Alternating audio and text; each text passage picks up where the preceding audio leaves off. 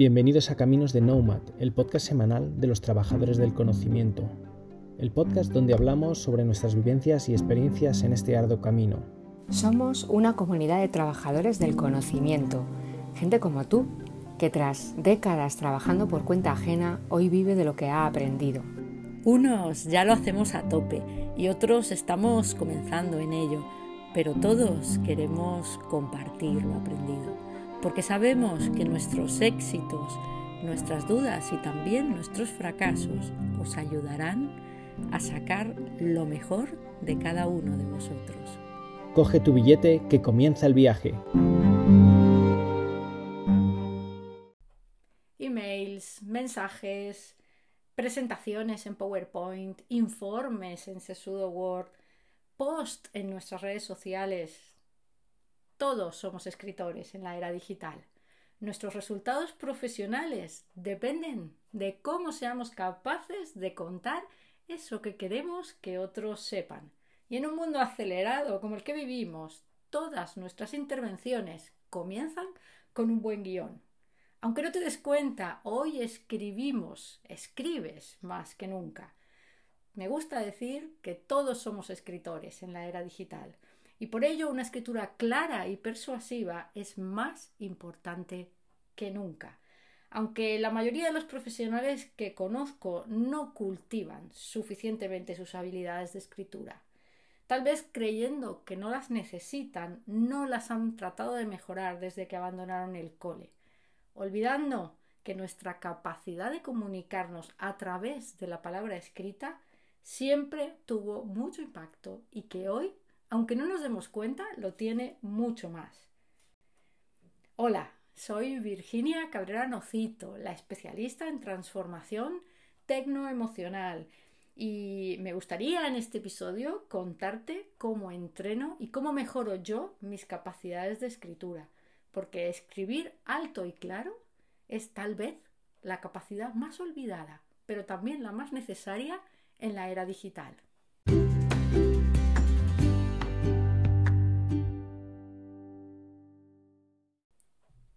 Escribir mejor nos va a ayudar a captar la atención de otros, a ser mejor comprendidos, mejor entendidos, a convencer a otras personas de que confíen en ti y también a influir en la forma en la que se hacen las cosas, aun cuando no tengas ni cargo ni posición para ello.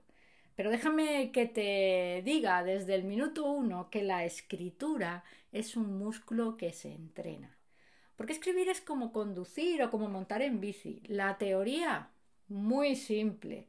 Las primeras veces te puede la inseguridad y el miedo también, la vergüenza incluso, pero cuando te quieres dar cuenta, si sigues insistiendo, y esta es la clave, lo haces todo tan sin pensar que tienes que obligarte a prestar atención a la carretera. La escritura se entrena para que sea más eficaz. ¿Y qué es la escritura eficaz? ¿Cuál es esa frase de oro?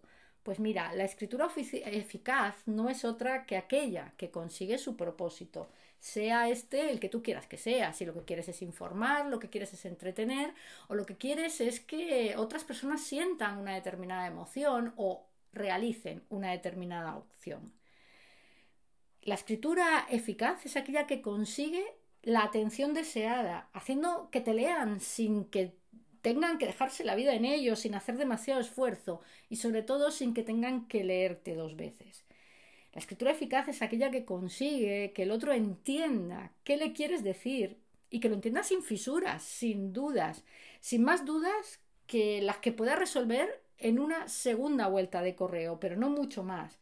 Pero sobre todo, la escritura eficaz es aquella que activa la emoción o la acción en el destinatario. Porque para eso escribimos. Escribimos para que otros sientan, para que otros sepan o para que otros hagan algo. Nada más y nada menos.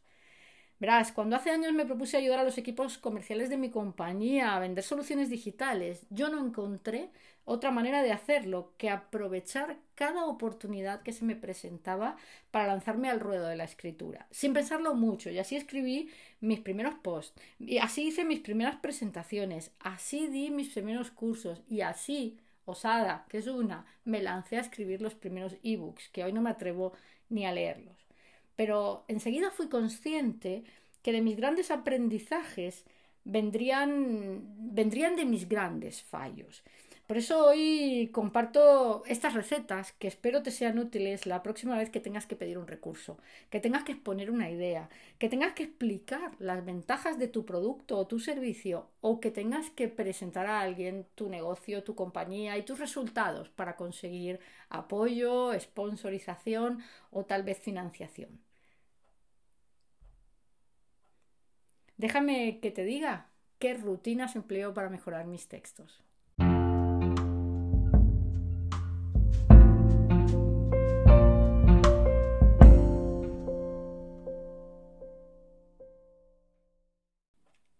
Pues déjame que comparta contigo 10 consejitos, 10 mini rutinas, 10 cosas muy fáciles de aplicar y de hacer, pero que mejoran mucho tus textos. 1. Lee tus textos en voz alta. Puede parecer rarísimo, te puedes ver muy rara haciéndolo, pero ayudarlo te va a ayudar a ver, entre comillas, cómo suenas. Te darás cuenta enseguida de que seguro que estás usando expresiones que no te pegan nada, que tus frases a lo mejor son demasiado largas y que no se pueden leer sin perder el hilo, o que no explicas las cosas tan bien como tú creías. A medida que tú te vayas leyendo, te darás cuenta de dónde puedes ser más breve, de qué cosa puedes cambiar para ser más claro, y eso te va a ayudar seguro a ser más efectivo. 2. Lee con espíritu más crítico los textos de otros. De todos he sabido lo bien que se ve la paja en el ojo ajeno. Por eso una de las mejores cosas que puedes hacer por tu propio estilo de escritura es leer con atención los de otros. Cuando lo hagas, presta más atención a cuándo tú pierdes el foco, cuándo te confundes, cuándo no lo entiendes del todo, cuándo te aburres. Porque todo eso te va a ayudar a que tú hagas lo mismo, a evitar esas mismas trampas en tu propia escritura. De la misma manera, cuando veas todo lo contrario, trata de imitarlo. Trata de imitarlo porque si a ellos les funciona, a ti te va a funcionar seguro. 3. Pregúntate si estás agregando valor o si estás diciendo algo nuevo en cada una de tus comunicaciones. Mira, nos fríen a todos a emails y a documentación. Recibimos muchísimas publicaciones, muchos informes sin esencia que solo demuestran que el otro está haciendo cosas, o que sigue conectado, o que sigue ahí, o que sigue trabajando. Pero tú nunca escribas nada si no tienes nada que aportar. Y si en alguna circunstancia especial, y repito lo de especial, excepcional, tú quieres o necesitas hacerlo, exprímete las meninges por aportar algo nuevo, un dato, una pregunta, una experiencia, no sé, Tú sabrás encontrarlo, pero no lo envíes sin estar seguro de que aportas algo que sume. 4. Calienta. Las introducciones son el calentamiento de la escritura, pero una vez que estamos en racha, es posible que nos demos cuenta que una vez que han cumplido su función, estos prolegómenos, estos, estas contextualizaciones de página y media sobran totalmente. De hecho, a menudo lo hacen. Así que casi siempre, y plantéatelo, puedes borrar los dos primeros párrafos que escribiste y sustituirlos a lo mejor por una sola frase. Tú prueba y mira a ver si el texto se vuelve así más nítido. Es verdad que lo primero que hacemos o lo primero que decimos en general no está suficientemente fluido, no está suficientemente trabajado. Si puedes evitarlo o puedes resumirlo, hazlo. Pero nunca lo omitas, porque ese calentamiento es fundamental. 5. Cuando ya lo tengas todo y crees que esté listo para mandarlo, párate y dale otra vuelta. Yo sé que vamos como motos, pero cuando algo es importante, trabaja con borradores, incluso en el email más inocente. El concepto de borrador hará que no te dé pereza volver a escribir las cosas, porque tú ya tienes asumido en tu cabeza que esto es un borrador. Tú vas a ver seguro, como en la segunda vuelta, cuando la estructura ya, tiene, ya está creada, ya tienes letras escritas, ya no tienes esa presión de la hoja en blanco, haces cambios a mejor. sin duda. 6. Ponte detrás. ¿Qué quiero decir con esto? Que no tiene sentido escatimar tu tiempo de exposición leyendo ni tu currículum ni tus logros. Tú no eres importante. Lo importante es aquello que tienes que ofrecer a los demás, aquello que tienes que pedir a los demás, aquello que tienes que compartir con los demás. Y solo cuando tu mensaje aporta, entonces tú importas. Entonces podrían interesar tus credenciales. Tú vete siempre a lo que interesa al destinatario. Y no digo vete siempre primero, te digo vete siempre. Olvídate un poco de ti mismo o un mucho, cuanto más mejor. Porque si lo que tú tienes que contar al destinatario le importa, no tengas ninguna duda. Va a acabar recordando tus datos de contacto. Si no los tiene, te los va a pedir. Y desde luego va a tirar de ti para hablar más. Pero deja que sea el destinatario quien lo haga. No rellenes su tiempo y, no gastes su atención diciéndole cosas que no le interesan. Y siento decirlo por si duele a tu ego, pero a la gente solo le importa a ella misma. Tú le interesas bastante poco. Así que tanto en una exposición pública como en un email o como en un mensaje, siempre vete a lo que el otro le interesa. Tú ponte en segundo plano. 7. Obsesiónate con la simplicidad. Dicen que lo bueno es si breve dos veces bueno, y no voy a ser yo quien contradiga al refranero español. Yo sé que cuesta el doble o el triple o el cuádruple preparar algo breve. Pero quien tiene el detalle de leerte, desde luego te lo agradece infinito. Así que cuando creas que tú lo tienes, voy a darte un consejo que me dieron a mí. Prueba a quitar un 15%, pero medidas ¿eh? de palabras sin quitar, y esto es fundamental, sin quitar ninguna idea ya verás la cantidad de adjetivos que te sobran, ya verás la cantidad de perífrasis verbales y de oraciones subordinadas que metes por ahí y que no te das cuenta porque tú echas los dos en el teclado, echas a escribir y, y no te das cuenta de lo farragosa que puede ser a veces tu escritura o de lo florida o demasiado florida que puede ser tu escritura. Así que cuando lo tengas, cuenta las palabras y quita un 15%, pero sin trampas, ¿eh? sin quitar ninguna idea. Recuerda siempre que no sabe más quien más tiempo consume. Así que sé lo más breve que puedas. 8. Una cosa que aprendí de mis años trabajando en el mundo del marketing, el PQS. El para qué sirve leerte. Si tú no dices en los primeros instantes para qué sirve leerte, no te lee nadie. Yo me obsesiono mucho con esto, me obsesiono con verbalizar en las primeras líneas cuál es el beneficio potencial para esta persona que está al otro lado y que me regala su tiempo, con el fin de que tenga claro, clarísimo, que seguir leyendo le va a aportar valor.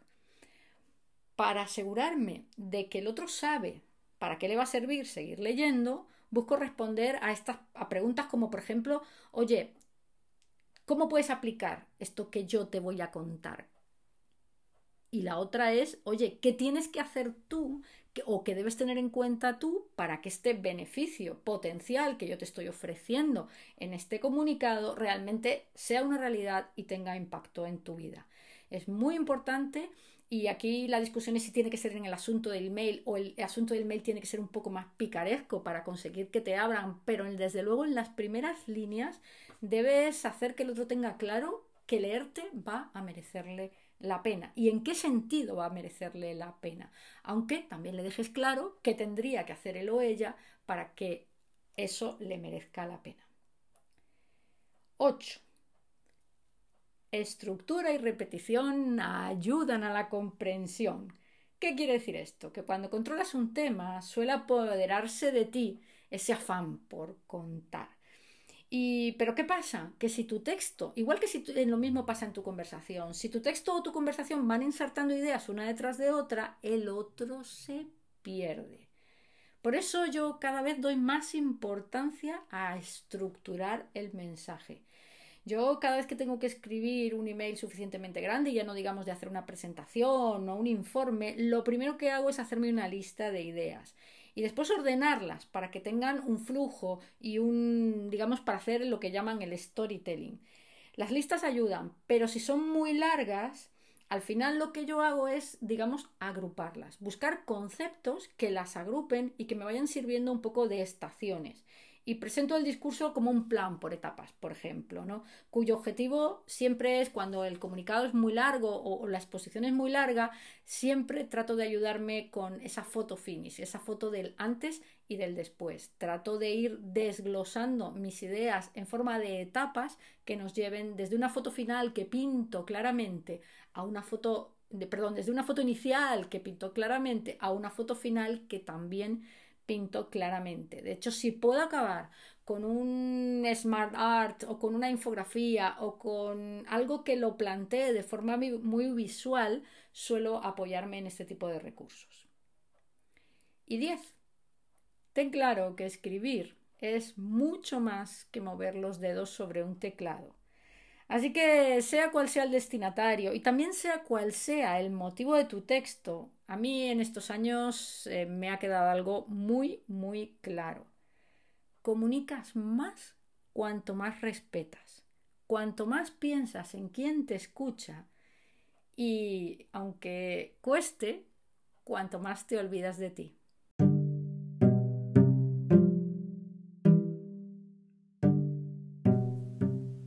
Hasta aquí un nuevo capítulo de Caminos de Nomad, el podcast semanal de los trabajadores del conocimiento.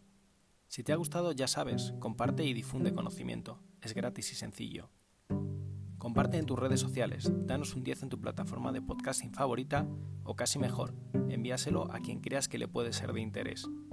Hasta la semana que viene y saludos digitales para todos.